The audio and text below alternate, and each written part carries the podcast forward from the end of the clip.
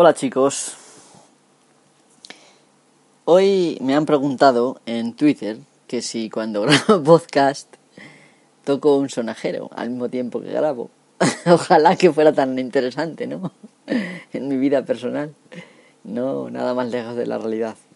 Em, eh, la razón por la que por la que se oye esto a veces, eso que se ahora mismo, es por estática de, la, de los auriculares AirPods eh, y la verdad es que al principio de tenerlos no se producía, pero pues ahora sí, y no sé por qué. El que hacía esta pregunta era el querido, bueno, ya de mucho tiempo oyente, Dextre, y nada, le mandamos un saludo desde aquí. Para evitar roces con la ropa y tal, intento sujetar esto, pero a veces se desmadra y no sé por qué hace esos ruidos. Si alguien tiene alguna sugerencia, estoy abierto a todo ello. Una alternativa sería grabar sin, sin auriculares, que se puede, ¿no? Y alguna vez lo he hecho. Pero entonces no tengo ni idea de por dónde va la música, si es momento adecuado para cortar, ya que el programa que utilizo, eh, pues me, pide los auriculares, como es normal. Bueno, vamos a empezar a, para empezar voy a decir, después de este inciso, digamos, eh, de qué vamos a hablar hoy, ¿no? Pues hoy voy a hablaros de la seguridad en, en GNU Linux. ¿Vale? Voy a hablar de la seguridad eh, relacionado tanto con vulnerabilidades como antivirus. Y sobre todo vamos a ver un poco no en profundidad, pero un poco por encima, el por qué eh, en Linux no se recomienda tener antivirus, ni en Windows tampoco, pero en Linux especialmente no se recomienda, ¿vale? Y ahora después lo voy a explicar, así que vamos a empezar el podcast antes de que me enrolle y la liemos.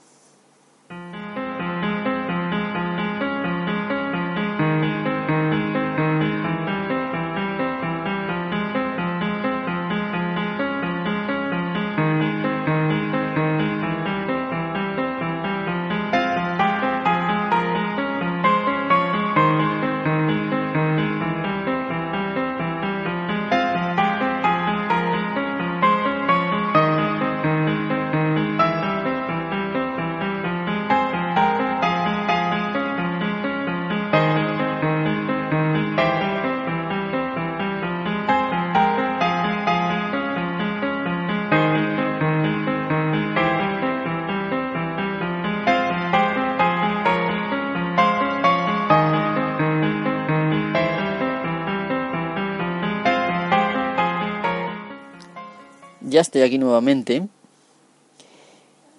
Y como he dicho, vamos a hablar de la seguridad en GNU Linux.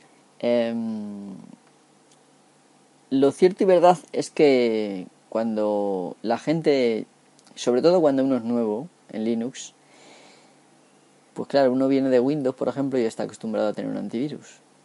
Mucha gente ya pasa de antivirus en Windows, ¿vale? Pero todavía hay gente que sigue empeñada en tener antivirus lo veo en mucha gente que visito por mi profesión y a veces tengo que solucionar algunos problemas y suelen tener antivirus. Y a pesar de eso me necesitan y tengo que ir, ¿vale? A pesar del antivirus. Vale, yo hace ya muchísimos años que durante mi etapa de uso de Windows, por motivos profesionales, eh, estuve bastantes años, años, ¿vale? Eh, Estamos hablando de un periodo entre 9 y 11 años, más o menos. No, recuerdo exactamente, creo que fue en 2011 cuando volví al mundo de Linux ya de lleno, despreciando totalmente, aunque no del todo, porque sigo teniendo que vermelas con Windows de vez en cuando. Pero sí es verdad que ya en mi vida personal y privada utilizo exclusivamente eh, Linux y desde que tomé esa decisión no me he arrepentido, básicamente nunca. Pero veo que mucha gente viene al, al sistema, no importa la distro, cada uno la que prefiera, y está con el, la duda en la cabeza de si necesita antivirus. Y mucha gente incluso llega a instalarse, por ejemplo, detectores de rootkits. Esto mm, Yo sabía que existían algunos desde hace ya muchísimo tiempo, pero fuera de las primeras veces que tuve Linux y que tuve esa curiosidad de probarlos, realmente hacía muchísimos años que no los había visto. Y hace poco en el canal de Telegram del Reality Cracking resulta de que alguien los mencionó y la verdad es que fue un grato recuerdo para mí y incluso estuve estuve viendo los resultados que daban y este tipo de cosas, ¿no? Entonces, eh, pues eso, eh, me planteé ya en el podcast pasado hablar de esto, creo recordar que lo dije, y voy a hablar, pero voy a hablar ya, porque si no me enrollo y aquí no... Bueno, pero no importa. Me imagino que los que estéis esperando podcast tendréis monos de podcast y no os importará si hay 5 o 10 minutos de más del podcast. Y los que no tengáis monos de podcast, pues nada. Que así es la vida. Esto no, se puede tener todo lo que quiera en esta vida. Es una vida, la cruel realidad es así. Bueno, lo primero de, todo que me gustaría decir, ¿vale? Eh, es que por más que nos empeñemos en no verlo, nada es seguro al 100%. Ni la vida misma, la vida real, ¿no? Eh, ni en el mundo digital. Uno se puede, se cree que está seguro porque tiene una sanidad apropiada, tiene una higiene apropiada, tiene, en fin, una casa, un techo, en fin, unos amigos que lo protegen y tal, y le ayudan, eh, en fin, y tiene de todo, ¿no? Una familia, y resulta de que vas por la calle, te queda una teja en la cabeza y te mueres. O sea, esto es así, o te da un infarto. Esto no... Mm, entonces, si en la vida esto es así, ¿por qué nos empeñamos en querer buscar la perfección en el mundo digital? Em, entonces, por eso precisamente, porque veo que hay mucha gente que se lo pregunta, y me imagino que, por si acaso alguien no lo sabe, hace ya tiempo, años, grabé un podcast que, en el que hablaba de los antivirus, lo podéis buscar por ahí porque creo que está publicado en Evox Vamos, en general en el feed del podcast lo podéis encontrar. Pero si no lo encontráis, en iVoox está. ¿Vale? No porque a mí me convenga que vayáis a iVoox, sino porque allí es donde están todos almacenados y es donde vais a ver la lista completa. Porque habitualmente en el feed, pues no sé si saldrán los 20 últimos. No es por mi decisión, sino porque creo que iVoox lo hace así. Los que me llegáis siguiendo desde hace, bueno, desde el principio, imagino que en el histórico lo tendréis. Eh, y si no, pues a iVoox vais y no pasa nada. En la web de iVoox o en la aplicación de iVoox, lo que queráis. Bueno, al final voy a hacer una nota sobre iVoox, voy, a voy a hablar un poco, pero en principio esto lo vamos a dejar para el final, ¿vale? Entonces, en este podcast que hablaba de antivirus, hablaba de por qué yo no recomiendo utilizar antivirus. Y en este podcast de hoy vamos a un poco a recaer en lo mismo. Y entonces, pues, lo dicho, si alguien quiere por alusiones, eh, puede ir a ese podcast, el cual digamos que es más fresco, en el sentido de que, bueno, ahí yo me puse a hablar sin orden ni concierto y hablé lo que supe decir y la verdad es que esa es mi opinión, ¿vale? Sobre... Aquí voy a indicar un poco más en los aspectos técnicos, que no sé si siempre es lo más interesante, Mucha gente lo que busca es opinión. Yo me empeño en los aspectos técnicos, pero muchas veces los aspectos técnicos, si no los entiendes del todo, es como, pues eso, como que cae en saco roto. Bueno, lo que decía era que nada es seguro al 100%, ni siquiera cuando tu ordenador pues tiene Linux, ¿vale? Así de claro. Por lo tanto, lo más importante de siempre es utilizar tu sentido común. ¿Vale? Y el sentido común nos dice seguramente qué cosas son seguras y qué cosas inseguras. Entiendo que aunque esto es un tópico de usar el sentido común, hay veces que si tú no tienes conocimiento de cómo funcionan los virus, cómo se infectan y todas estas cosas, y cómo qué hacen exactamente los virus, pues es muy difícil hacer uso del sentido común. ¿vale? El sentido común lo tengo yo que sé cómo he hecho virus, ¿vale? En mis tiempos mozos y sé cómo trabajé para Panda, como ya he dicho en otro podcast, eh, y sé cómo se infectan, cada tipo de virus es distinto, que ahora mismo se está reduciendo prácticamente todo a malware, pero entonces al principio pues, había bastantes tipos de virus y la verdad es que era más interesante que ahora, pero bueno, en resumen, que sin saber exactamente dónde están los peligros, es como por ejemplo cuando estás en una, en una película de vampiros y no sabes que por ejemplo a los vampiros no les gusta el ajo, o por ejemplo que con una estaca los atraviesas el corazón y los matas o que le cortas la cabeza, en fin, le rellenas la boca con ajo o encima del ataúd le pones no sé qué hierba y ya no pueden salir. O lo de rellenar las rendijas con polvo de, de, de la forma de la hostia, vamos, la hostia consagrada. O lo de Alien, por ejemplo. Hace poco he estado revisando, revisitando las, las últimas películas de Alien, ¿vale? Las antiguas y las nuevas y pues si no sabes cómo... He estado viendo, por ejemplo, Alien... Eh, no sé si es Resurrection, la, de la, del año 86, la segunda, ¿vale? En la que le obligan a prácticamente a Ripley a volver a un sitio donde, estaban los aliens, ¿vale? Entonces los soldados están un poco como perdidos, no saben, se piensan que con las pistolas van a, acabar con los aliens y ya está, pero no tienen ni idea y los acaban liquidando. Pues esto te pasa con, con los virus y con todo si no sabes las bases, eh, los ritos habituales de los giros y tal, como, como los vampiros o como los eh, que por suerte, bueno, parece que no son reales, a decirlo entre comillas, pues te estás perdido. Entonces, mm, yo he hablado en el, podcast anterior algo más de los virus y propongo em, hablar en el futuro otro más de los virus, de los vectores, digamos, más frecuentes por donde entran los virus y este tipo de cosas. Pero hoy vamos a hablar un poco más de la seguridad. Y voy a recurrir constantemente al sentido común, para el cual hace falta tener, como digo, ese conocimiento. Bueno, decía que incluso, a pesar de usar el sentido común el mayor del mundo, incluso entonces las cosas pueden salir mal. Pero es imposible evitar una pequeña cantidad de riesgo, por pequeña que sea, es imposible, ¿no? Eh, como dirían los franceses, pues se la vi, se la vi, ya está, no hay más. Bueno, ahora voy a decir una serie de prácticas eh, de seguridad básicas en Linux, ¿vale? Lo primero es instalar las actualizaciones tan pronto como estén disponibles. La razón para esto es bien sencilla. En Windows las actualizaciones podían traerte cosas no deseadas, ¿vale? Por eso muchas veces las, quitamos, no las, no las instalamos muchas veces y a lo mejor vamos a instalar concretas, algunas, ¿no? Porque sabemos, ah, pues esta parchea tal, vale, pues le instalo. ¿Vale? Pero en Linux esto no, no pasa, por lo tanto lo podemos instalar todas las actualizaciones que queramos.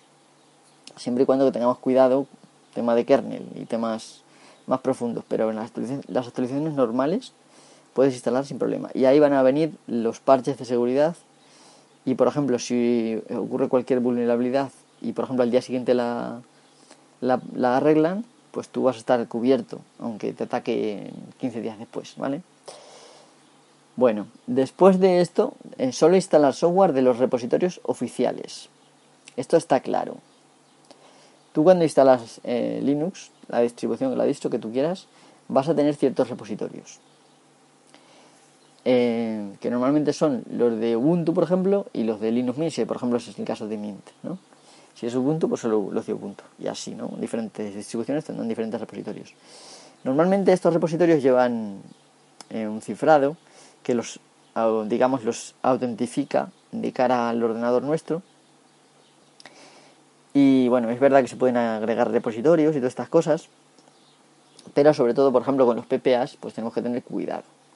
No quiere decir que, que haya peligro, porque realmente ahora mismo no hay ningún virus actuando que se sepa. Entonces, pues no, realmente yo creo que es todo esto que voy a decir es como hacer el amor con condón. Que vale, que es que apañas, pero como mola es lo otro. Entonces, bueno, no estoy diciendo que, evidentemente, mucha gente que no tiene más remedio, no intento burlarme ni nada, simplemente es decir, que tú puedes poner mucha seguridad a la que tú quieras y a pesar de todo tener problemas. Pero, Pero como digo, muchas veces lo mejor es disfrutar y ya está. Pero en este caso, encima es que tenemos Linux, ¿vale? Que es mucho mejor que cualquier otro sistema. Bueno, otra cosa que, tenemos que hacer es no instalar antivirus. Sí, de verdad, de la buena. No instalar antivirus, ¿vale? Luego, no instalar emuladores de Windows, como por ejemplo Wine y Mono, que son los que hay, ¿vale? A ver, yo los tengo, tanto uno como otro. En Linux Mint Mono viene por defecto, ¿vale? Se puede quitar fácilmente, pero realmente las vulnerabilidades a las que te arriesgas son vulnerabilidades parciales. Lo que significa que, bueno, sí, te arriesgas un poco, pero no es como estar en Windows, ni mucho menos, ¿vale? Otra cosa que tienes que hacer es habilitar el firewall, ¿vale? Ahora voy a hablar un poco después del firewall. Y en un principio deciros que cuando instalas el Linux por primera vez, si no haces nada más, mm, aunque no tengas el firewall habilitado, estás totalmente seguro. Porque no hay, en ninguno de los puertos abiertos hay eh, aplicaciones conectadas funcionando. ¿vale? Y eso significa que no hay vulnerabilidades a través de un puerto, ¿vale? Entonces, bueno, eh, solamente en caso de que tú requieres, por ejemplo, instalar servicios extra, como por ejemplo MySQL, eh, un servidor web, etcétera, pues entonces ya sí necesitarías. Si solamente quieres, si te vas, por ejemplo, a una, a una wifi pública y solamente quieres que tú tengas acceso a, ese servidor MySQL, pues tendrás que poner una serie de reglas en el firewall para configurarlo, ¿no? De esto voy a hablar ahora después, aunque poco, ya lo diré. Bueno. Y sobre todo, como he dicho antes ya, usa tu sentido común. Muy importante. Y el, menos común, el menor común de los sentidos, eh, como dicen algunos, es muy importante, ¿vale? Bueno, después de haber hecho todo esto, relájate, porque al fin y al cabo estás usando Linux. Y esto es lo que yo siempre digo, relájate y disfruta porque si no es un sin vivir. vamos, no voy a decir blasfemias. Bueno, voy a hablar ahora un poco de, de los antivirus y del firewall, ¿vale? Primero vamos a con los, con los antivirus. Bueno, vamos a hablar, como he dicho, sobre los antivirus y, un poco todo lo referente a los antivirus también irá sobre los rootkits perdón, los eliminadores de escáneres de rootkits, ¿vale? Es más o menos, no es exactamente igual, pero es similar. Bueno, no necesitas antivirus ni, ni nada parecido en Ubuntu, Linux Mint eh, o Debian, por ejemplo, ¿no? Estas herramientas incluso reducen tu seguridad. Y ahora voy a explicar eh, por qué estoy en contra de instalar antivirus. ¿Vale? Hemos dicho que no necesitas antivirus, que es muy cierto, y por otra parte que incluso reducen tu seguridad, ¿vale? Muy importante, ojo al parche. Y las causas son estas. Primero, los antivirus son inútiles. Eh, en Linux, un virus o un rootkit no se puede instalar a sí mismo y ya está, no se puede, ¿vale? Principalmente por esto, para instalar cualquier cosa en el ordenador, aunque esa cosa se intente instalar a sí misma, hace falta tu contraseña. Y la cuestión es que no la tiene, ni el virus ni el rootkit, ¿vale? Además, si solo estás instalando software de un repositorio seguro, de los de tu distro habituales, oficiales, pues esto es una barrera totalmente, digamos, absoluta y eficiente contra el malware puesto que los repositorios oficiales es un lugar totalmente de confianza. ¿Vale? Ahí no, vas eh, no te va a entrar malware por ninguna parte. Claro, evidentemente la cosa es que la gente mm, somos imperfectos y nuestras necesidades, digamos, son imperfectas y vamos a necesitar instalar eh, de otros repositorios, de PPAs y también habitualmente directamente binarios. Entonces esto es donde están los, los peligros, entre comillas. ¿vale? Bueno, además, solo instala software de un repositorio, bueno, esto ya lo hemos dicho. Vale, entonces, hemos dicho que por un lado, un virus o rootkit para instalarse necesita tu contraseña y no la tiene. Y segundo, si solamente te limitas a los repositorios oficiales de tu distro, es como que no va a entrar nada, ¿vale? Resulta que ahora mismo no hay ningún virus ni rootkit, eh, los ingleses le llaman in the wild, ¿vale? Pero en realidad es como en estado salvaje, ahí en que está funcionando ahora mismo, ¿vale? Y está asolando ordenadores con Linux. Con la excepción de los que están dirigidos a servidores web. Pero esto es un tema totalmente distinto y fuera del objetivo de este podcast, ¿vale? Por lo tanto, lo vamos a dejar en un lado, ¿vale? Sí, los servidores web son muy golosos y suelen utilizar todos, eh, por ejemplo, Debian, ¿vale? Entonces, eh, como ahora vamos a ver después, como que son más atractivos que tu ordenador o el mío. Bueno, segundo, los antivirus introducen una, una vulnerabilidad muy peligrosa. Y voy más allá. Los antivirus algunas veces ponen en peligro tu sistema de forma activa. Los antivirus en sí mismos están sometidos a ataques cada vez más. Esto es muy importante, ¿vale? En Windows, esto es una cosa que está patente ahora mismo. Muchos virus no dejan que abras el antivirus, por ejemplo. Pero es que algunos se, digamos que se pegan, entre comillas, al antivirus para poder hacer cosas que de otra forma no podrían hacer. Porque los antivirus, mm, por defecto, tienen un nivel de permisos elevado sobre tu sistema operativo. ¿Vale? Porque literalmente sin esos permisos no pueden hacer su trabajo. Lo que les hace en un objetivo bastante deseable. Y encima, mm, más a menudo que no, pues no van a estar absolutamente nada protegidos contra eh, ningún tipo de hacking. Es decir, que el antivirus no está preparado para responder contra un intento de, por ejemplo, de secuestrar al antivirus propio, ¿vale? No hace ningún tipo de retaliation, ¿vale? No se revuelca ni se revela ante intentos de controlarlo, ¿vale? Entonces esto es muy peligroso, ¿vale? Esto hace que los, los antivirus ahora mismo sean objetivos ideales para los hackers. Y cuando digo hacker, un hacker puede hacer un virus específico para pegarse a un antivirus y utilizarlo. Y esto en, Windows es una forma de ganar privilegios de, digamos, del altos del sistema, como, como prácticamente estos privilegios ya se han saltado muchas veces, digamos que no es precisamente problemático para cualquier otro virus conseguirlos. Pero en Linux sí que mm, plantearía un problema. ¿Vale? Puesto que Linux sí está protegido, bastante bien protegido contra el, escalado, lo que se llama el escalado de privilegios, ¿vale? Para hacerte con privilegios del administrador.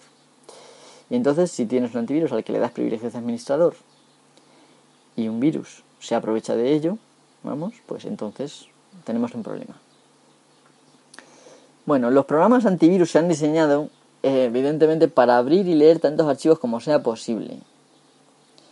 Tenemos en cuenta que en, Linux no hay, aunque se pueden crear este, archivos con extensiones, no tiene en cuenta las extensiones. Entonces no hay diferencia entre .exe ni nada, ¿vale?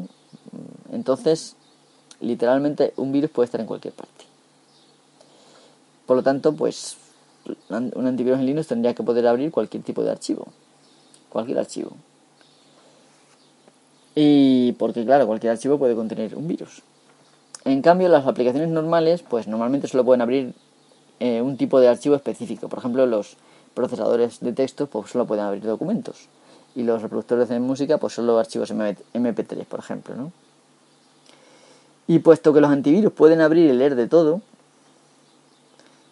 eh, y eso precisamente es lo que hacen cuando escanean, por ejemplo, la máquina en busca de virus,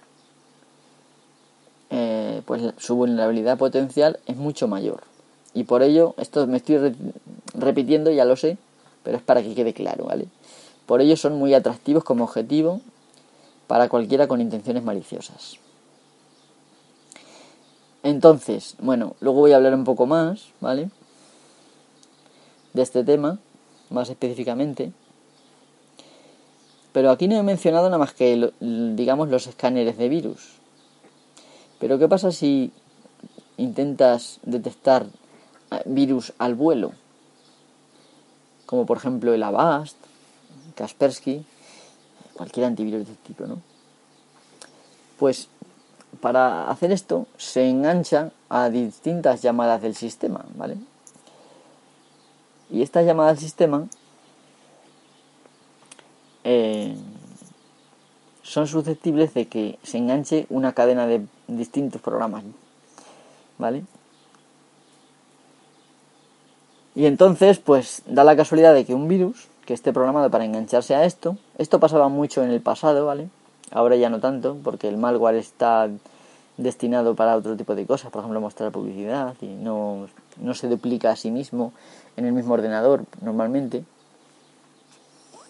Pues lo que pasa es que cada vez que el antivirus abre un archivo, le da la oportunidad al virus de infectarlo después de que lo haya leído el, antivirus. ¿Vale? Y si, por ejemplo, el, el virus se ha, inyectado en el propio antivirus de tal forma que el sistema operativo no es capaz de diferenciar el virus del antivirus, pues puede hacer lo que quiera, ¿vale? Ha quedado claro que esto es muy peligroso, ¿no? Em, bueno, algunos antivirus eh, en sus anuncios, en su publicidad, mm, hacen, digamos, la afirmación atrevida de que son capaces de proteger a tu sistema frente a algunas amenazas de las llamadas Zero Day, ¿vale? Día cero.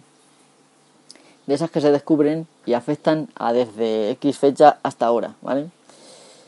Entonces, em, realmente es irónico que el propio antivirus sea vulnerable también a este tipo de ataques. Por lo tanto, ¿cómo va a proteger a tu sistema frente a uno de estos ataques si él mismo eh, puede ser vulnerable a este tipo de ataques, ¿vale? Bueno, por último, de esta parte, ¿vale? Vamos a pasar a hablar del firewall mm, brevemente. Eh, pues los antivirus te dan una falsa sensación de seguridad. Y esa falsa sensación de seguridad te da la idea de que puedes hacer lo que quieras sin necesidad de estar pensando, voy a buscar porno y a ver qué encuentro, ¿no? o por ejemplo voy a buscar un crack. Lo cual, si sabes dónde buscar, es fácil encontrar, pero si no lo sabes, te puedes meter en un mare magnus de páginas maliciosas que se enlazan una con la otra, en fin, un desastre total. Entonces, eh, bueno, pues aquí, hasta aquí el hablar de virus. Bueno, después vamos a volver a hablar de ellos, con algunas técnicas del por qué de repente se habla de antivirus en Linux. Voy a hablar ahora después. Eh, pero vamos a hacer una pequeña pausa, llevamos casi media hora. Y bueno, pues vamos a poner un poquito de música y ahora vuelvo enseguida, ¿vale? Pues es que no sé lo que voy a poner. Por no poner siempre lo mismo, voy a poner esto.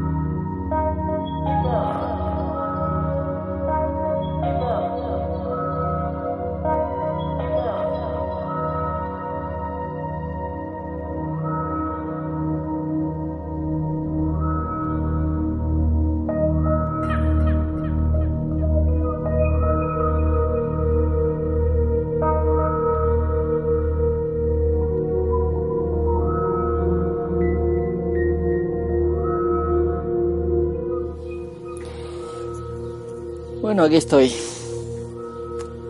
realmente voy a cortar la música porque no me da buena espina esta, esta música. No sé, la tengo aquí. No es muy fea, digamos, la música, pero como estoy acostumbrado a Deep Space, eh, Rain Dance y Randonnée Intergalactique, pues resulta de que, por ejemplo, Sphinx, Ovenit, Feu Sacré y no, no es is beautiful, pues esas las tengo como más. Bueno, vamos a hablar del firewall, ¿vale? Quizás muchos estéis esperando que hable del firewall aquí en profundidad en el podcast, lo cual me gustaría hacer. Pero no me gustaría hablar mucho del, del firewall porque me parece que esto es ideal para un vídeo de YouTube, ¿vale? Para un screencast de los típicos del canal de Reality Crack. No porque gane nada con ello, ¿vale? Eh, porque evidentemente no es... El mío nunca va a ser un canal popular, eso lo tengo muy claro. Y no espero ganar nada con ello, ¿vale? Ni siquiera eh, tengo el sistema partner ese ni nada. Así que, eh, en principio, lo único que intento hacer es un servicio público, explicando las cosas, que conforme se me van ocurriendo, y ya está, no hay más. Si alguien piensa que es que me quiero mudar a YouTube, pues no. Para empezar, porque, mm, pues no sé, últimamente lo que veo en YouTube, ya he hablado algo de YouTube, es mucha gente joven, pues que intenta tener una calidad de vídeo distintiva, no sé. Yo ya, digamos que soy un carcamal para, con mis 47 años, aunque todavía tengo la mentalidad joven no estoy para esos trotes de ponerme ahí a estar hablando delante de la gente. Aparte que os voy a ser muy sinceros, muy muy sinceros, totalmente, brutalmente sinceros. Cuando busco en internet eh, cualquier cosa, ¿vale? Y lo que antes me daba una página web que me, en cuatro líneas me aclaraba lo que tenía que hacer y lo hacía. Y ahora me salen, por un lado, vídeos de YouTube de 15 minutos o de los que sean, de 4, aunque sean de 2 minutos, me da igual.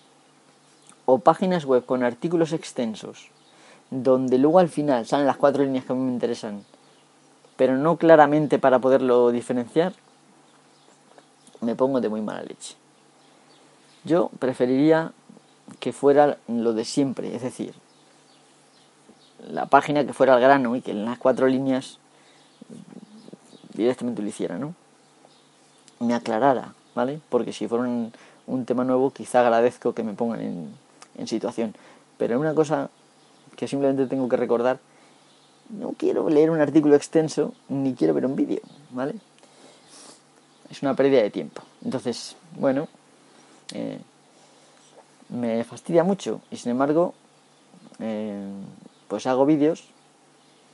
No sé, decidme si es que hago mal pero es que muchas veces en el podcast mm, encuentro que la gente, pues a lo mejor cuando lo escuche no está en la situación de apuntar lo que digo. Y muchos comandos, pues no es que sean muy complicados, pero a veces simplemente luego no se acuerda uno y no tienes que volver a reproducir el minuto no sé cuántos. Tampoco tienes un blog de notas para apuntar, pues en el minuto no sé cuántos habla de esto. Luego avanzar en muchos programas de, de podcast, muchos podcatcher, como le dicen ahora, o vamos, cualquier aplicación de podcast, es un poco engorroso. Lo suyo es que te dijeran una opción para ir al minuto 23, por ejemplo. en fin, que no me parece el lugar adecuado para hablar de comandos, aunque a veces lo hago y lo seguiré haciendo. Bueno, vamos a hablar al grano del firewall. Em, bueno, pues un firewall eh, ya viene por defecto instalado en el sistema Linux y se llama IP Tables. Mm, este software de firewall es el más completo que existe y se utiliza, eh, digamos, a nivel mundial en muchas partes, ¿vale? Mm, si habéis visto la película Firewall de Harrison Ford, eh, pues este hombre en una de las escenas crea tres reglas de IP tables, ¿vale? que si sabes ipetables es una cosa anodina y que no es nada, digamos, cinematográfica. Pero evidentemente la gente que no entiende lo que está escribiendo puede pensar que eso es eh, una cosa mágica. Vale, vale, pero evidentemente yo creo que tampoco hace falta ser un genio de la tecnología para aprender ipetables. Pero de cierta forma es un poco difícil, ¿vale? Porque no porque sea difícil en sí, sino porque aparte de los conceptos de subred eh, o dirección IP o puerto de origen y destino, en fin, todo ese tipo de cosas propias de lo que es un firewall, te obliga a aprender cosas como que es una cadena, en fin, y otras cosillas, ¿vale? Entonces, por ello, ipetables la mayoría de la gente lo encuentra un poco obtuso, o sea, un poco complicado. y para esa particularidad, para ese problema, existe un programa que se llama UFW, que son, es el anagrama de Uncomplicated Firewall, ¿vale? O sea, firewall que no es difícil, que no es complicado. Entonces este firewall que se llama UFW, todo seguido, eh, ya viene también instalado. Lo que pasa es que no viene activo. Entonces para activarlo, pues generalmente tienes que poner sudo ufw enable. También se puede activar, por ejemplo, con si tienes systemd mediante systemctl enable, bueno, si sabes systemd un poco, sabes. Y a través del servicio antiguo de initd, a través de servicios, a través del comando servicio también se puede activar, ¿vale? Y he hablado múltiples veces de ello, así que creo que no hará falta ahora mismo que lo haga. Entonces, básicamente para eh, añadir reglas es muy sencillo. Y simplemente pues, por ejemplo, permite establecer eh, la regla principal, es decir, si quieres que por defecto se acepte todo o que por defecto se deniegue todo. Estoy simplificando bastante, pero bueno, básicamente es así. O que se rechace, ¿vale? Porque hay diferentes tipos de, Mm, hay diferentes formas de, digamos, mm, decirle que no a un paquete que entra. Básicamente un firewall lo que hace es procesar paquetes y decidir si entra o no entra. Y de las maneras de que no entre hay tres maneras, que son rechazarlo, eh, denegarlo y mm, soltarlo, digamos, ¿no? Que es eh, deny, reject y drop. Todo esto en, por lo menos en impetables se puede hacer, ¿vale? En UFW, drop creo que no lo reconoce como palabra clave Pero bueno, eh, deny y reject sí lo reconoce. Y luego se pueden añadir claves poniendo, por ejemplo, el puerto y, y poniendo allow puerto. O sea, sudo ufw allow y el puerto que queráis. Bueno, permite más configuraciones, como por ejemplo permite referirse a su red, eh, permite referirse a entradas, salidas, ese tipo de cosas, ¿no? Todo esto tendréis que aprenderlo y cuando haga el vídeo lo explicaré en el vídeo, ¿vale? Lo que pueda, ya que se vea claramente, porque si no, no vais a saber a qué hago referencia. Pero básicamente, pues sirve para eso. También el firewall, una de las cosas que hace es enmascarar lo que se llama masquerading. ¿Esto qué es? Pues que recibiendo un, un, paquete por un puerto es capaz de enviarlo a otro ordenador o a otro puerto de la misma máquina. En fin, eh, bueno. Normalmente un firewall, digamos que se interpone entre la red y el ordenador y, la red local tuya. Pero por norma general en vuestras vidas seguramente es el firewall está en el mismo ordenador eh, que a menudo usáis, ¿vale? Entonces, pues eso lo simplifica mucho la tarea. Y bueno, eh, como digo, voy a hablar de ello más adelante en un vídeo y entonces, mientras tanto, buscad en internet UFW y es, bastante sencillo. Bueno, vamos a hacer otra pequeña pausa. En este caso voy a voy a seguir hablando un poco. Vale. Voy a intercalar aquí lo de lo que quería decir de Evox. Eh, y voy a utilizar esto. A ver.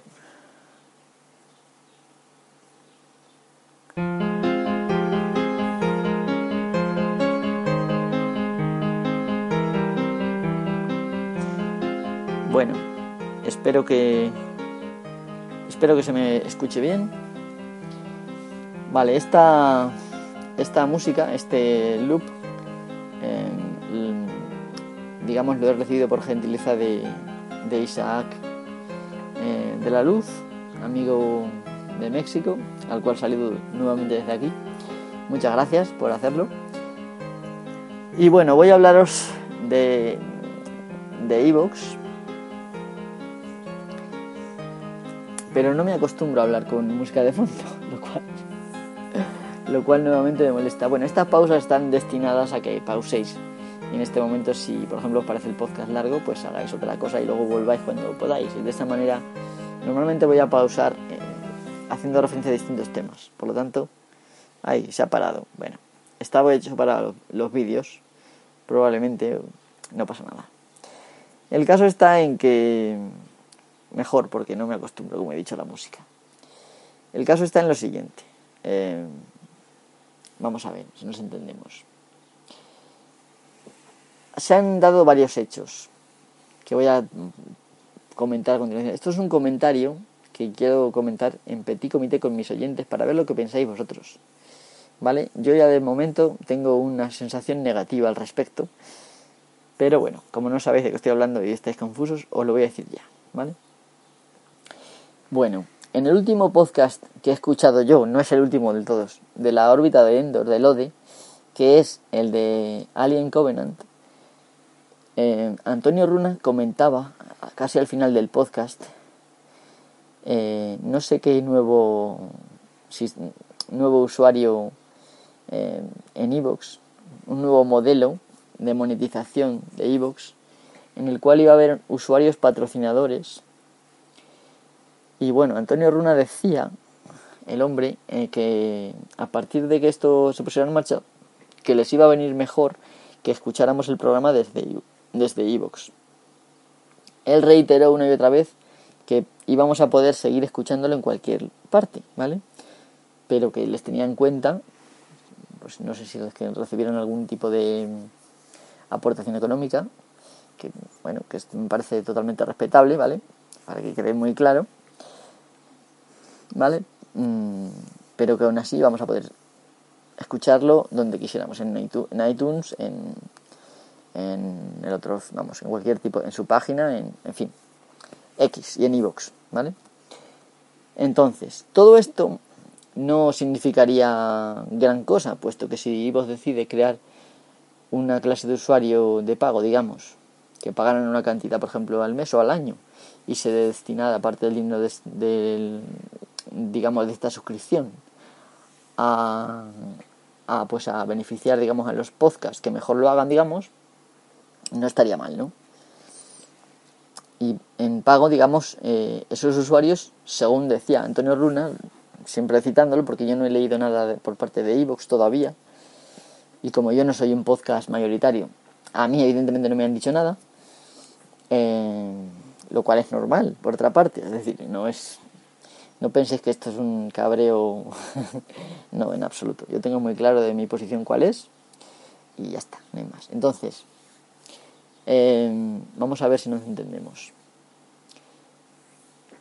Esto me parece bien, es decir, que haya un sistema de, digamos, de beneficios para los podcasters, que al mismo tiempo sea una forma de ingresos extra para iVoox, todas estas cosas, que los usuarios se beneficien de contenidos extra, que está muy bien, por ejemplo para programas como Lode pues estaría muy bien, ¿no? Eh, pero bueno, em, ahora veréis por qué no lo veo yo tan bueno, pero bueno, ahora lo, ahora lo veréis. Entonces, em,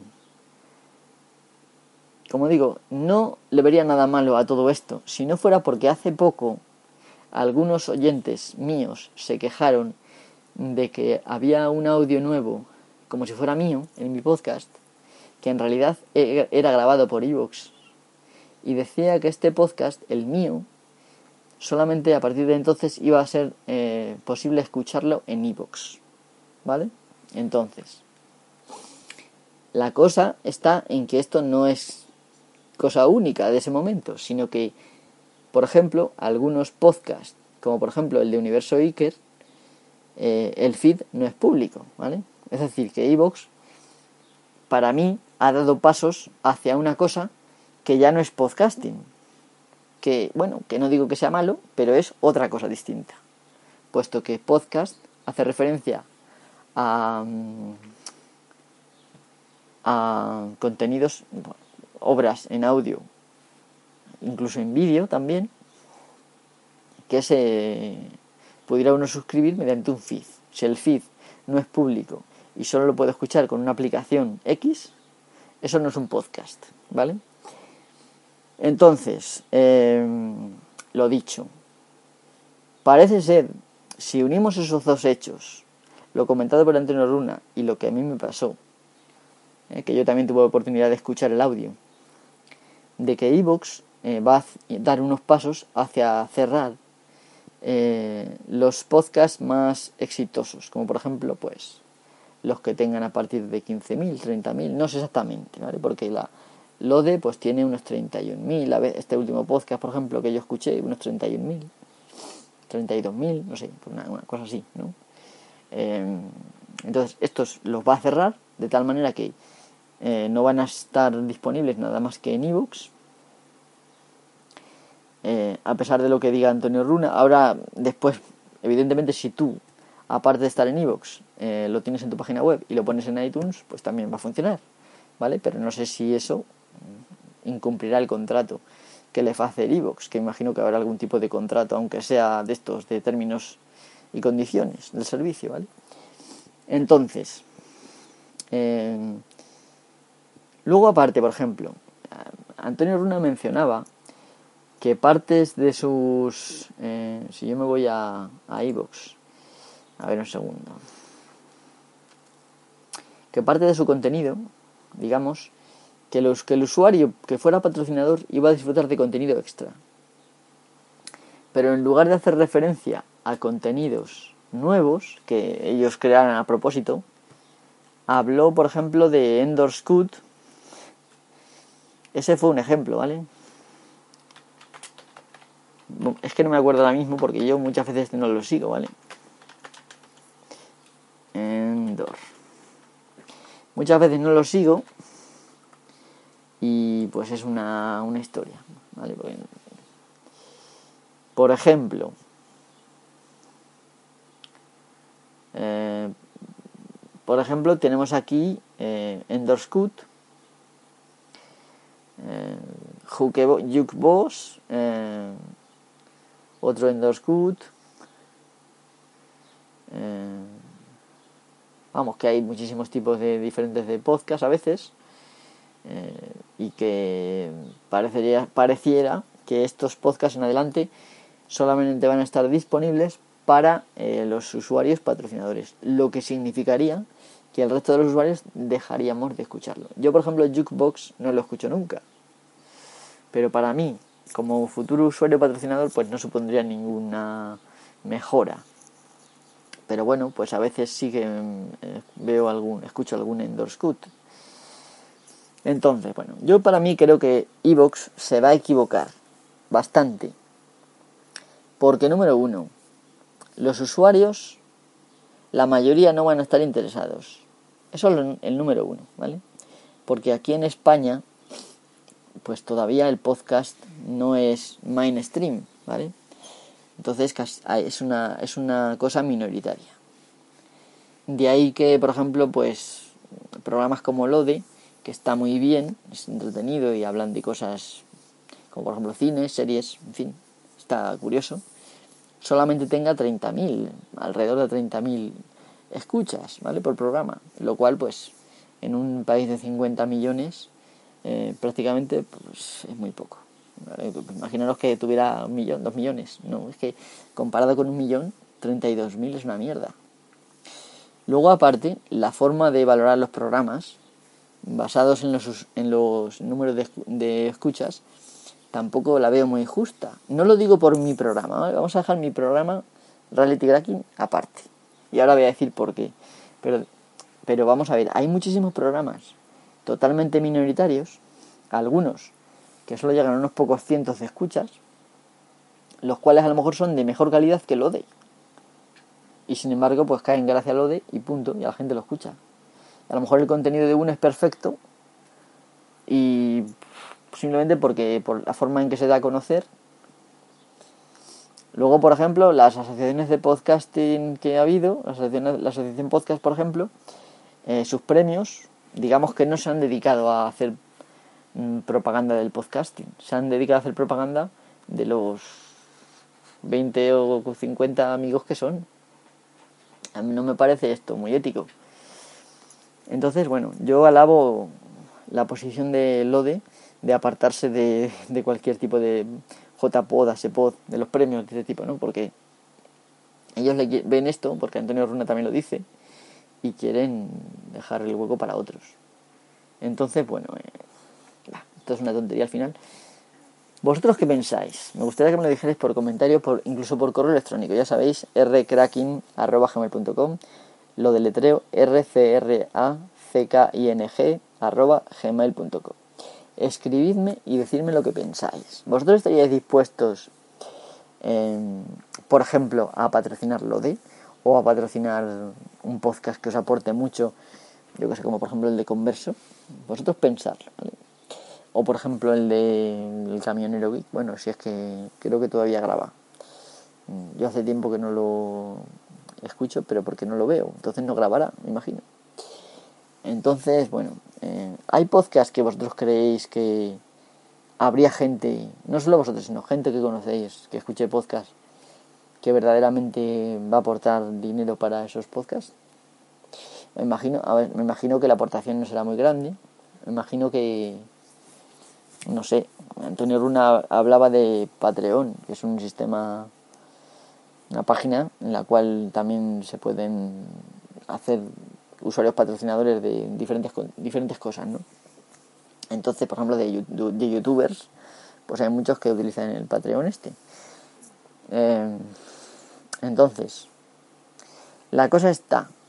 Evidentemente, Evox hace esto porque aparte de la supuesta beneficio económico para los podcasters, va a sacar más dinero, porque si no, pues igual que hacen los youtubers, podrían apuntarse a Patreon o, y hacer publicidad, ¿no? Bueno, eh, entonces, ¿por qué he dicho antes que mi podcast no lo veo yo como, lo veo como una cosa aparte, ¿vale? Pues para empezar, porque mi podcast nunca va a ser mayoritario porque el tema del que yo hablo le interesa a unos pocos.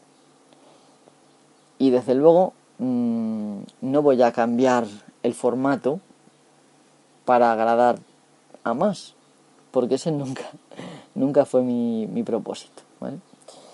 ¿Que lo escucha mucha gente? Por mí perfecto, no tengo ningún problema. No voy a decir que no me guste, evidentemente que te gusta que te escuchen, eso está claro, ya lo he dicho muchas veces. Pero no se trata de que yo esté cabreado porque a mí no me han dicho nada y a los de sí, ¿no? Evidentemente no, porque como digo, mi podcast jamás en la vida va a ser mayoritario. Y lo de es un podcast mmm, pues totalmente distinto del mío. Totalmente distinto, ¿vale? Eh, entonces, bueno, pues es un podcast que le han dado muchos premios. En fin, es un podcast entretenido. Ahí está la, mucha gente que está trabajando, en fin, eh, la verdad es que está bien el podcast. El mío pues es un podcast meramente del montón, digamos, ¿no? Entonces, no es porque lo que haga el, mi contenido sea peor que el de otros, sino porque directamente la tecnología, tal y como yo la entiendo, no es mayoritaria. Entonces, nunca voy a esperar que me sigan 30.000, jamás.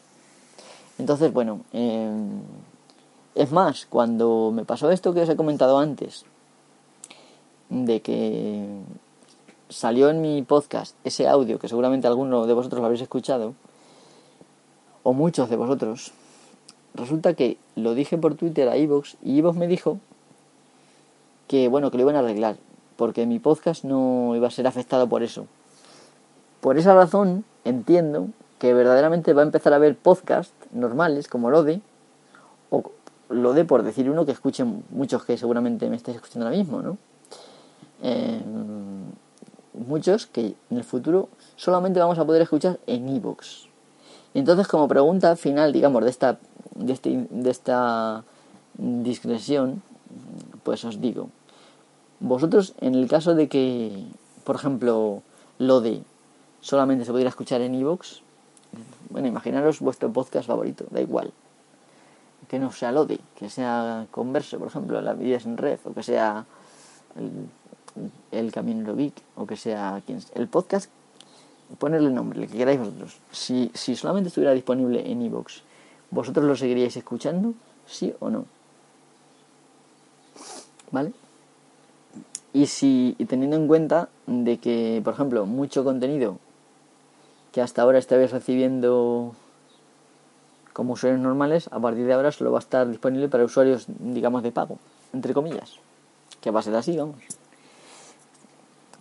La pregunta es, ¿debemos mm, incentivar este tipo de, de monetización del podcasting que a la vez lo convierta en una cosa que no es podcasting?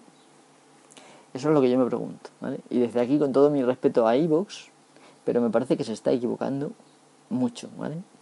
Me parece que mejor es abrir y monetizar de otra manera, sin necesidad de agarrarse a a, los, a los podcasts de esta manera.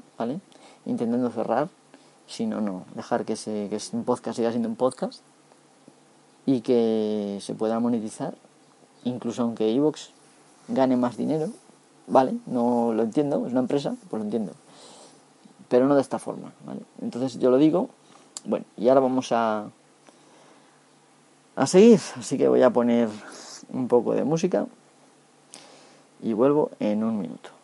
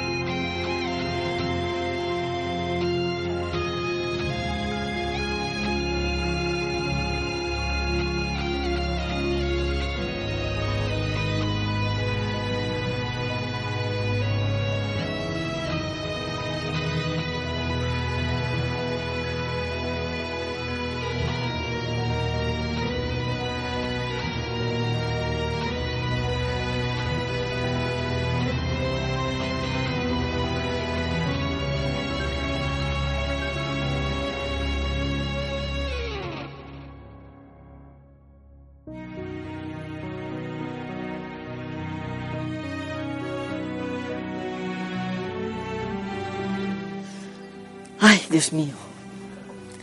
Se me ha olvidado volver a poner esto alto.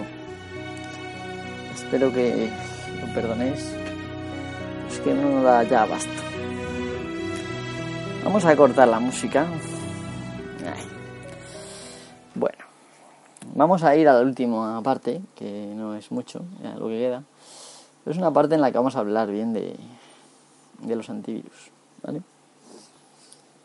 Ya una hora y pico. Bueno, ¿por qué eh, parece ser que ahora Linux, incluso Linux, necesita un antivirus?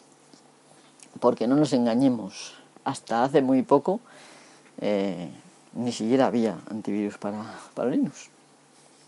Bueno, sí, había, había uno de línea de comandos desde hace algunos años, pero vamos.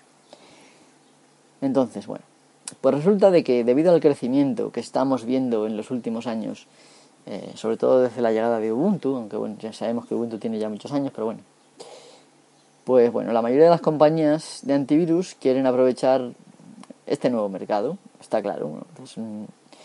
Entonces, bueno, pues muchos nuevos usuarios de, de Linux, aparte de esto, piensan que necesitan una solución antivirus en Linux.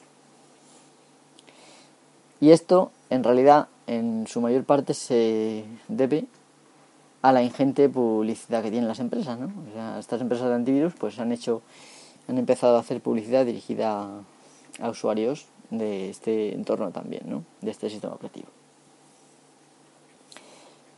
Pero bueno, ¿realmente hace falta antivirus en Linux?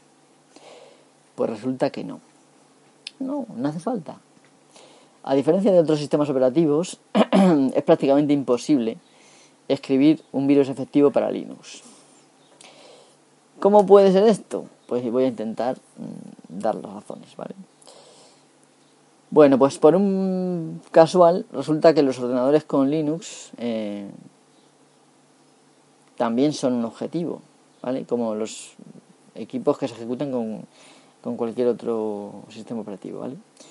Muchos sitios web, eh, ya sabéis, los servidores web eh, eh, funcionan con Linux.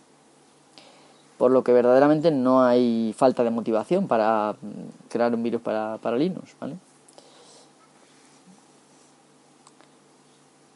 Algunos han llegado a sugerir que la comunidad de Linux presume mm, de que bueno que nunca va a entrar un virus en Linux y por lo tanto es un poco digamos perezosa o digamos que poco reticente a, a moverse hacia el tema de la seguridad de los virus y tal, ¿no? Y otros problemas de seguridad, claro. Bueno, esta sugerencia no es nada cierta, ¿vale? Los desarrolladores de Linux eh, no han ignorado los virus. Eh, sin embargo, Linux está estructurado de tal manera que tiene una resistencia, digamos, natural a los virus y debido a que el código es abierto, esto es muy importante, pues hay literalmente miles de personas que comprueban el código eh, en busca de errores y constantemente proponen arreglos, ¿vale? Estos errores, en muchos casos, es donde se enganchan los virus eh, y los también los ataques informáticos, ¿vale? En las vulnerabilidades, básicamente son errores de programas, ¿vale? Entonces, por ejemplo, en Windows, eh, tradicionalmente, por ejemplo, los archivos .ini eran un punto en el cual se podía enganchar, por ejemplo, Windows win.ini, ¿vale? Eh, o system.ini, eran un punto en el que se podía enganchar un virus, ¿vale? Hoy en día con el registro hay muchísimos más puntos, vamos, desde hace ya muchos años. Hay una infinidad de puntos donde un virus se puede enganchar para que Windows lo inicie al principio, ¿vale? En la época de MS2, como esto era más difícil, lo que hacían los virus básicamente era duplicarse para multiplicar las posibilidades de que el virus estuviera en memoria. Y así hacer su función, que normalmente era una broma o, en fin, nada como lo de ahora, que es casi siempre, por no decir siempre, son pues motivos económicos. ¿Vale?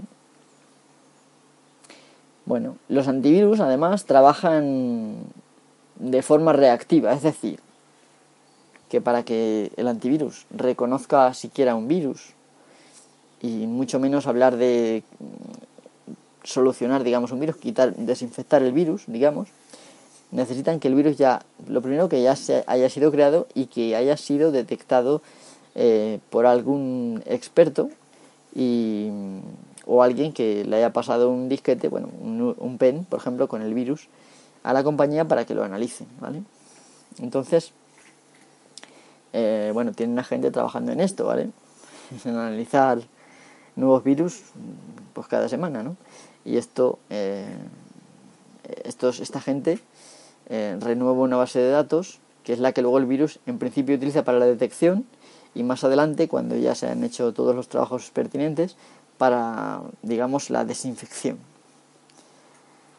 Entonces, bueno, pues evidentemente solamente eh, proporcionan protección contra virus que ya son conocidos eh, por, los, por el propio antivirus. De hecho, en, antes era muy frecuente que un antivirus funcionara contra un virus y otro no.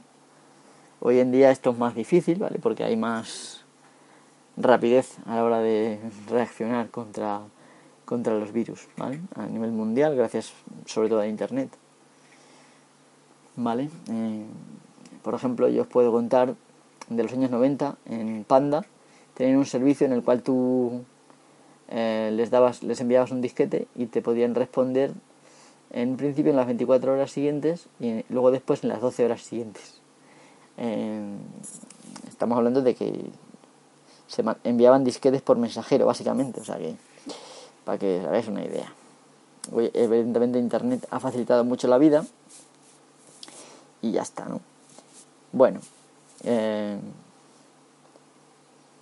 las eh, aplicaciones antivirus, cualquier aplicación antivirus, solo pueden proteger contra un nuevo virus eh, después de que el virus haya actuado y se haya cobrado por lo menos unas pocas cantidades de víctimas, ¿no? y lo que aún más importante, la mejor protección contra cualquier virus, casi siempre, siempre, por no decir siempre, es reparar las, vulnerabilidades que ese virus aprovecha. ¿no? Si, hay, si, por ejemplo, se aprovecha de un fallo en un software, si se repara esa vulnerabilidad, ese virus ya no es capaz de, de atacar ¿vale? y de infectar. Esto sobre todo es verdad en, en Linux, el cual, como he dicho, tiene una estructura que hace muy difícil que se infecte. Ya hemos dicho antes que sin tu contraseña tú no, no se puede instalar nada solo en el equipo, ¿vale? Necesitas tu contraseña. Y los virus no, directamente no tienen tu contraseña. Ya estará diciendo Dextre lo del sonajero. No, no, se ha rozado contra mi camiseta. el micrófono, ¿vale? Bueno, mmm, Estas reparaciones que estamos diciendo de las vulnerabilidades, pues se realizarían mediante actualizaciones de seguridad, que en Linux casualmente pues se emiten con mayor rapidez y frecuencia que en otros sistemas, como por ejemplo Windows o Mac. ¿Vale? Entonces, bueno. Pocas, otra, por otra parte, pocas compañías antivirus tienen un tiempo de respuesta más rápido que, por ejemplo, el equipo de seguridad de Ubuntu. El periodo de tiempo entre la divulgación pública de un problema de seguridad y la fabricación de una solución antivirus o una reparación es obviamente el periodo más peligroso. Y ya te digo que los de Ubuntu prácticamente al día siguiente de una vulnerabilidad ya lo han arreglado, ¿vale? Si no antes. Entonces, como he dicho antes, una vulnerabilidad pues no es un gran problema siempre y cuando se descubra rápidamente y se repare rápidamente. Si por ejemplo la la vulnerabilidad que utilizaba el virus eh, WannaCry se hubiera arreglado antes del día 12 de mayo, pues no hubiera pasado lo que pasó, evidentemente. Se hubieran infectado algunos ordenadores, como ya dije en el podcast anterior. Eh, es difícil instalar un virus en una computadora con Linux, aunque no es imposible, eso ya lo digo, ¿vale? Pero el mayor peligro reside en los repositorios de software que sean poco fiables y eh, sobre todo en código poco seguro que un administrador descuidado ejecuta sin poner mucha atención, ¿vale? Y esto pues es el que crea las vulnerabilidades suficientes como para que un virus se pueda instalar en tu sistema. Entonces, bueno, pues por eso es aconsejable eh, instalar preferentemente software solamente de repositorios oficiales, ¿vale? Y también tener cuidado con los .dev, ¿vale? Solo instalar este tipo de, archivos que son binarios, ¿vale? Eh, pues de fuentes confiables. Bueno, esto es lo que básicamente dice el sentido común, pero en la realidad, digamos, imperfecta, pues todo el mundo hemos instalado .devs a diestro y siniestro según necesidad y todo el mundo se ha, añadido repositorios y todo el mundo se ha añadido PPAs. Y esto mm, sin haber pasado nada, ¿vale? Entonces, yo siempre digo, saberlo no es malo, pero no conviene obsesionarse. Mm, por ejemplo, si te bajas un punto de una página oficial, por ejemplo de VLC, el cual, bueno, si te metes en VLC vas a descubrir que no, se va, no te permite descargarte, ¿vale? te, redirige a tu repositorio oficial. Pero hay otros programas que sí se pueden, como por ejemplo, bueno, pues no se me ocurre ahora mismo ninguno, pero Java, por ejemplo. Puedes bajarte el Java eh, JRE de Oracle eh, y no hay ningún problema, siempre y cuando que veas. Importante es leer bien eh, la dirección y ver que está el candado puesto. Entonces, si el candado está puesto y la dirección está bien escrita, y no pone, por ejemplo, Oracle, ¿vale? que a veces Oracle con dos L's o, o, o Nacle, cosas así, que de primeras parece que ponen lo mismo, pero luego no es, pues evidentemente no vas a tener ningún problema, porque Oracle no te va a infectar un virus. Bueno, esto entre comillas, porque ya sabéis que hace no mucho, con motivo de, em, del DRM, Sony instaló un rootkit en, en todos los usuarios de su DRM de Windows, ¿vale? Bueno, para añadir más tranquilidad todavía, decir que ahora mismo no hay ningún virus ni rootkit tampoco, eh, lo diré en español esta vez, en estado salvaje, ¿vale? Es decir, que no está ahora mismo, no, hay una alarma internacional para un virus en Linux.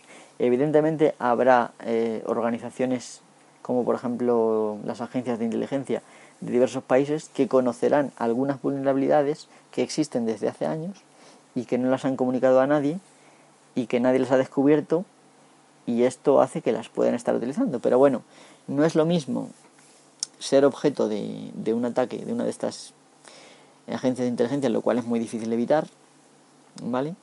Porque están mucho mejor preparados que nosotros, en general. Eh, también hay alguna cagada por ahí, pero bueno, en general. Eh, que por ejemplo que te entre un virus, no es lo mismo, ¿vale? Entonces, bueno. Mm, si, si tú, digamos que estás utilizando Linux, ya es una buena noticia. Porque como ya he dicho ahora mismo, no hay nada, ahora mismo ninguna amenaza conocida. Esto no significa que puedas hacer lo que tú quieras, ¿vale? Pero en principio, cualquier página maliciosa que esté programada para infectar a Windows, a ti no te va a hacer nada. Y ya está, o sea, no te tienes que preocupar mucho. Bueno, em, entonces, consejo mío y uso práctico es no instalar nada, ni antivirus, ni detección de rootkits, nada en, Linux. ¿Vale?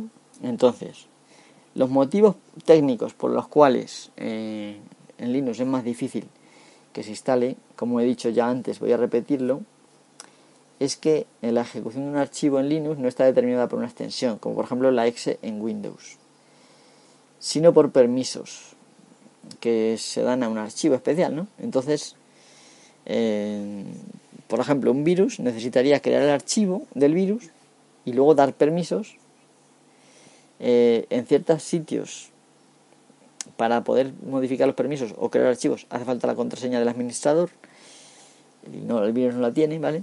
Ni está en un archivo que la puede leer de Linux, muy importante. Y entonces, pues lo máximo que te puede pasar en Linux es que se te meta el virus en tu carpeta personal del usuario, ¿vale? Y esto se solucionaría creando otro usuario. y mudándote, ¿vale? Y teniendo cuidado de no copiar las cosas del virus. Eh, eso siempre y cuando no exista alguna herramienta de eliminación, pero como digo, eh, lo mejor es aplicar los parches. Y de esta manera el virus ya no podrá hacer nada, ¿vale? Entonces, bueno, otra cosa muy importante que tienen los Linux y Windows no, es que un usuario normal tiene permisos muy limitados en la máquina. Por ejemplo, un usuario normal no puede realizar tareas administrativas ninguna, ¿vale? Acceder fuera de tu carpeta Home, puedes leer, pero no puedes escribir, ¿vale? Y por lo tanto, pues el alcance de este usuario se limita, como he dicho, a la carpeta personal y ya está. Para instalar software siempre se necesita ser root, ¿vale? El software normalmente se va a instalar fuera de tu carpeta personal, ¿vale? Incluso si inicias sesión con el usuario root en Ubuntu o Linux Mint, eh, este va a tener eh, mm, de forma predeterminada permisos de usuario limitados. Y si quieres realizar alguna tarea administrativa vas a tener que proporcionar la contraseña, la cual te va a dar acceso a los permisos eh, temporales de root durante 15 minutos. Esto es una protección muy fuerte, ¿vale? Esto no Evidentemente casi todos los entornos te impiden entrar con root excepto que tú cambies la configuración. Pero incluso ahora entrando con root no vas a crear grandes problemas, ¿vale? Muchos usuarios de Linux, eh, por ejemplo, se instalan distintas distros o se ajustan incluso su sistema de acuerdo a su gusto. Pueden cambiar el gestor de ventanas, el entorno, eh, por ejemplo, poner una distribución con Systemd o con init, eh, o diferentes versiones del kernel, entonces, ante semejante mare magnum de distintas configuraciones, escribir un, un exploit o un ya sabéis que un exploit es una, un programa, un código que aproveche una vulnerabilidad existente. Pues es complicado, ¿vale? Para que ese exploit pueda ser, eh, digamos, pueda afectar a suficientes sistemas como para que el esfuerzo de escribirlo valga la pena, ¿vale? Es decir, si tú al final vas a escribir un exploit y resulta que tal usuario como tiene el kernel tal no le va a funcionar, o tal usuario como no tiene en lugar de tal tiene KDE o tiene yo que sé, black box o yo que sé, lo que sea, ¿no? otro gestor de ventanas o simplemente que tiene system init, system D y el otro tiene init. En fin, eh, tantas configuraciones que al final pues si te va a funcionar para mm, X usuarios no te merece la pena, ¿vale? No es como Windows, que todos tienen más o menos lo mismo, entonces afecta a todos. Incluso muchos Windows, aunque visiblemente sean distintos, eh, mantienen compatibilidad hacia atrás con muchas cosas, ¿vale? Entonces esto es, eh, como digo, entre esto y que luego no está hecho precisamente mm, para que le sea fácil a un virus introducirse, pues es complicado. Muy difícil para que entre un virus, ¿vale? Entonces, bueno, pues... Mm, aparte otra cosa, los antivirus eh, casi siempre lo que te van a hacer es buscar virus de Windows. Estos virus nunca van a funcionar en Linux, nunca. ¿Vale? Incluso aunque tengas Wine, ¿vale? La forma en que funcionan los virus en muchos casos no va a funcionar jamás en Wine, ¿vale? Y como digo, aunque afectara a Wine, muchas veces no va a afectar a tu Linux. Pero bueno, eh, sí es cierto que Wine y Mono aportan una vulnerabilidad parcial a quizá algún virus. Pero yo conozco a muchos usuarios de Wine, yo soy un usuario de Wine de toda la vida y jamás he tenido ningún problema. Entonces yo recomiendo instalar Wine y Mono sin problema ninguno, ¿vale? Bueno, otra cosa que pasa habitualmente es que cuando escaneas en busca de virus, eh, pues muchos antivirus emiten avisos falsos. Por ejemplo, he encontrado que algún programa, mm, digamos, que no es muy legal, bueno, no es que sea muy legal, sino que hay determinados programas que el antivirus, el antivirus se empeña en decir que es un virus cuando en realidad es una utilidad, por ejemplo, un keygen, ¿vale? Para que me entendáis, ¿vale? Entonces, esto en Linux, eh, imaginaros que por ejemplo el YouTube-DL lo reconociera como, como un virus, o el YouTube-DL al fin y al cabo es de Python, pero imaginaros cualquier otro, otro fallo que esté, vamos, otro programa, otra utilidad que esté más afianzada en el sistema y entonces al quitar esa parte, el antivirus lo que va a hacer es crear, dañar el sistema, ¿vale? Entonces esto, eh, como digo, puede inducir también a problemas. Y como digo, como es muy difícil que te entre un virus en Linux, pues realmente es innecesario tener antivirus y encima para que te dé este tipo de problemas. Como he dicho ya, y lo último ya que voy a decir prácticamente, eh, resulta que instalar el antivirus puede llevar a la gente a, suponer equivocadamente que ya puede hacer lo que quiera, ¿no? Que por ejemplo puede tirar de cualquier fuente y no le pone ningún problema, puede instalar binarios de un amigo que les ha pasado, de un desconocido, en fin. Y entonces pues no, lo suyo es estar siempre al loro, ser tú responsable de tu sistema y de esa manera te vas a encontrar con menos, muchos menos problemas, ¿vale? Eh, como ya he dicho y voy a repetir simplemente para recordarlo, el software antivirus en sí mismo eh, cada vez es más atacado. Por lo tanto, eh, puesto que en Linux requeriría de permisos, digamos, elevados, eh, es un buen objetivo el antivirus. Entonces, eso lo hace inadecuado, ¿vale? Como tampoco están muy, muy protegidos frente a ataques los antivirus, pues cualquier virus podría secuestrar el antivirus y hacer cualquier maldad. Así que el antivirus en sí eh, es una vulnerabilidad. Entonces, como digo, por favor, si estás interesado en el tema de virus, eh, vete al podcast de, antivirus que grabé hace ya tiempo. Creo que se llama antivirus o algo así, pero vamos. En, en este mismo podcast, me refiero en el episodio de antivirus, que expresamente hará más, más hincapié en Windows, ¿vale? que es donde realmente los, los virus son más comunes, ¿vale? Y verás como yo eh, recomiendo incluso en Windows no tener antivirus, eh, digamos, agresivo, como por ejemplo Avast, Kaspersky, de estos que están protegiendo tu sistema supuestamente en segundo plano y estas cosas. Y entonces, eh, si en Windows no lo recomendaba, en Linux con mayor motivo, por lo que acabo de decir. Por lo tanto, creo que no hace falta que diga nada más. Muchísimas gracias por escuchar este, este episodio. He sido un poco cansino y no me siento muy satisfecho, pero bueno, eh, a otra vez será otra cosa. Esto ha sido así y ya está. Eh, si tenéis alguna duda, como siempre, podéis ir a los comentarios, podéis verme en, Twitter, que ya sabéis que soy mist, arroba y mm, el correo electrónico del podcast, que ya lo he dicho antes, rcracking arroba gmail.com, y en los, por supuesto los comentarios de iVoox también podéis ir. Y no olvidéis, decirme lo que pensáis de la movida de iVoox, y iVoox no es por meterme contigo, ¿vale? Que lo entiendas la verdad es que has hecho en todos estos años una buena labor, es lo que yo pienso. Eh, conmigo se han portado bien, lo digo, lo digo con que la gente lo sepa. Si he tenido algún problema me lo han solucionado enseguida. Eh, no tengo ninguna queja, pero simplemente creo que este caso es un error. Y bueno, igual me equivoco yo y me, digamos, me acelero, me adelanto a cosas que están todavía a medio cocer y que todavía no tienen claro ni ellos, ¿vale? Pero simplemente mis hay indicios suficientes como para pensar que no es así, pero bueno, si me equivoco, pues lo siento, ¿vale? Rectificaré eh, en otro episodio más adelante. Y si no me equivoco, pues simplemente quiero saber lo que opinan, mm, lo que opináis vosotros, los oyentes, que al fin y al cabo sois los que vais a sufrir. Yo también como oyente, pero bueno, eh, bueno, y que, quede claro que mi podcast eh, va a estar también accesible. Evidentemente mi podcast no entra en el programa, este que estoy diciendo, pero va a estar accesible por otros medios sin problema, ¿vale? Así que no hay motivo de preocupación.